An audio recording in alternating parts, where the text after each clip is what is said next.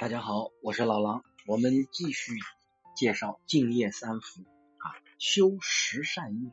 我们讲了十善业分成三大类：身业、口业、意业啊。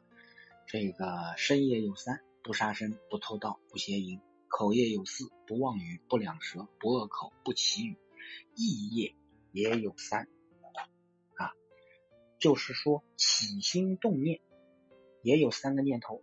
那三大类念头：不贪、不嗔、不痴。各位，贪是贪爱，包括千令，就是我们以前常说，我们平时常讲的叫这个千令贪图啊，欲望没有满足，没有不是在拼命的追求的人呐，希望得到满足，这就是贪心。已经得到的不能放下。不肯施舍，不肯帮助别人，这是吝啬。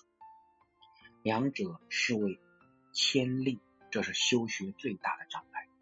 佛教导我们用布施的方法消除悭贪的障碍。各位，有些同修对于世间法的文明利养、五欲六尘，他都不贪了，钱不在意，财色名食睡，通通都不在意。非常难得，但是他贪佛法。各位，这个我想学，那个我也想学啊，《楞严经》我要学，《金刚经》我要学，《法华经》我要学，《华严经》我要学，《无量寿经》我要学。大家想想，这个贪心断了没？没有。佛陀教导我们要断贪心，不是教我们更换贪的对象。从前啊，贪世间法。现在看佛法，贪心还在呀，执念还是重，这个是不对的。实实在在讲，法上应舍，何况非法？不管是世间法还是佛法，都不能执着，都不能贪爱，都不能粘住不放。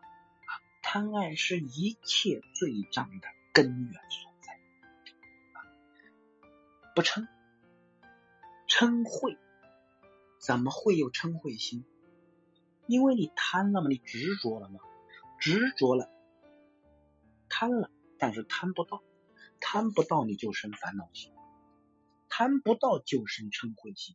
如果贪得到，就不起嗔恚心了。嗔恚是很大的烦恼，贪嗔痴成为三毒烦恼。这个千令。千贪是恶鬼的业力啊，会到鬼，会到恶鬼道去。为何人死了会变恶鬼，会堕入到恶鬼道去？因为他贪心未改，未断的。为何会堕入到地狱道去？各位，嗔恚心没断的。为何会到畜生道去？愚痴没断。那么好，嗔恚下来就是愚痴。什么是愚痴？这个很简单，没有智慧。世间法、佛法啊，有真有假，有正有邪，有是有非，有善有恶，没有办法辨别，没有这个智慧去辨别，他认识不清楚，把假的当做真的，把错的当做对的，把邪的当做正的，无论是有意还是无意，这个都属于愚痴。贪嗔痴这三毒烦恼是修行的人明心见性最严重的障碍。佛法讲修学，那，特别是禅宗的祖师大德们所提倡的，从根本修，根本是什么？是心，远离贪嗔痴，断灭贪嗔痴，真心自然显露，这才是从根本上修。那么，这个身业三、口业四、意业三合在一起，被称为十善业道。我们能做到孝养父母、奉事师长、慈心不杀、修十善业、敬业三福这第一福算是做到了，这才能算是世间的善。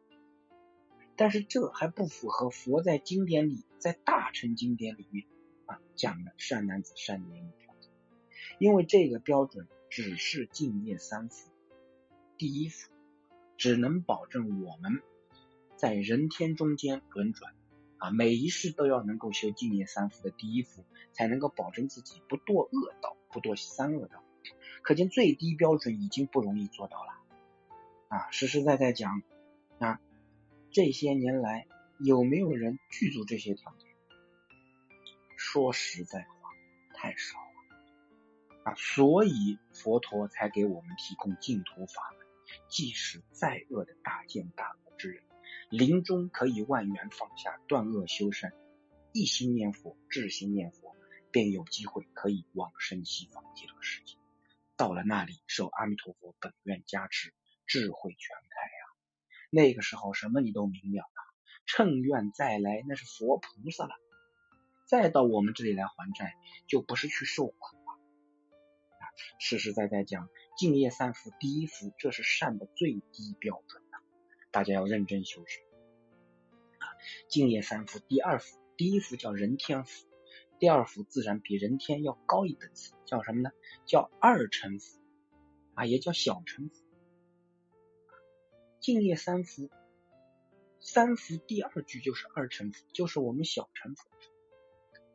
我们知道大乘是以小乘为基础的，隋唐时候小乘传到中国，经历了翻译。经典翻译很完整啊，这个巴利文经典只比它多出五十部来。那个时候小乘佛法的经典已经非常完备，而且也盛行了一段时间，但是时间相对比较短。在唐代末期，小乘佛法就衰败。为何小乘佛法在中国逐渐衰败乃至失传呢？诸位啊，从前学佛的人都有儒家、道家的基础啊，我们有。儒道的基础，这些个基础足以代替小乘。儒家、道家的思想实实在在讲很接近大乘，因此在中国，儒与道就逐渐取代了小乘。过去学佛的人读过四书五经，读过老庄的这些典籍，所以修学大乘佛法的基础非常的稳固。佛法是在印度产生的，但是真真正正大乘佛法大行其道，却是在我们中原大地。原因就在这里，这个原因致使小乘小乘在我们中原衰落。我们今天大家学习到研究到大乘佛法，小乘经大家现在基本上都不研究了，儒家道家也不学，就好像盖大楼。大家忽略了基础，各位，我们不要否定小乘，地基没有，甚至连第一层都没有，啊，要从第二层盖起，这是空中楼阁啊，怎么盖你都盖不成。没有人见过真正佛法人才出现的原因在哪里？在于基础不扎实。最近这几十年，挺让人感叹。小乘佛法是建立在人天的基础之上啊，就是孝亲尊师、慈心不杀、修十善业，有这个基础，真真正正你步入佛门，具足学佛的条件。入佛门要先拜老师啊，各位受三皈依，三皈戒是非常隆重、非常严肃的大事，这个不是小事。这是正式拜释迦牟尼佛做老师，并且发愿一生都跟着释迦牟尼佛他的教学去做，去修行啊。老师就得传授修学的总纲领以及指导的总原则，从此修行有了标准，这个标准就是修正行为最高的指导，称为。传授三皈依，三皈依是什么？皈依佛、皈依法、皈依僧。古时候讲三皈，一听大家都懂，基本不会会一错。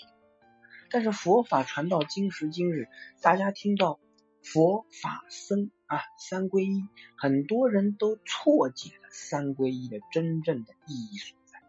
听到皈依佛，大家第一反应经常是想到佛像。皈依佛，皈依佛跟皈依佛像是一码事，皈依佛像那就错了。听到皈依法，大家都想到一本一本的经书，听到皈依僧，大家就想到出家人。各位，三皈依的意思如果这么理解，就偏颇了。啊，唐代禅宗六祖慧能大师唯恐后人对三皈依产生误解，在六祖坛经中间传授三皈，就是不讲皈依佛、皈依法、皈依僧。哎，他从三皈的意义上讲，他不用佛法僧这个字样，他说的是皈依觉、皈依正、皈依净。觉就是这个睡觉的觉，觉正就是正邪的正，净就是这个两点水干净的净。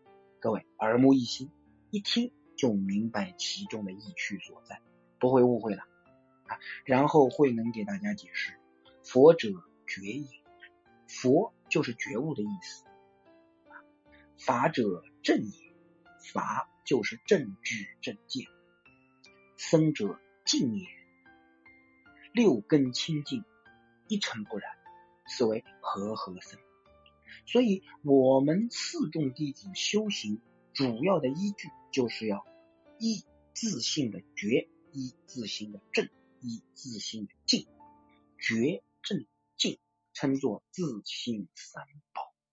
这是我们真真正正的皈依处，而不是皈依某一个人。这点一定要认识清楚。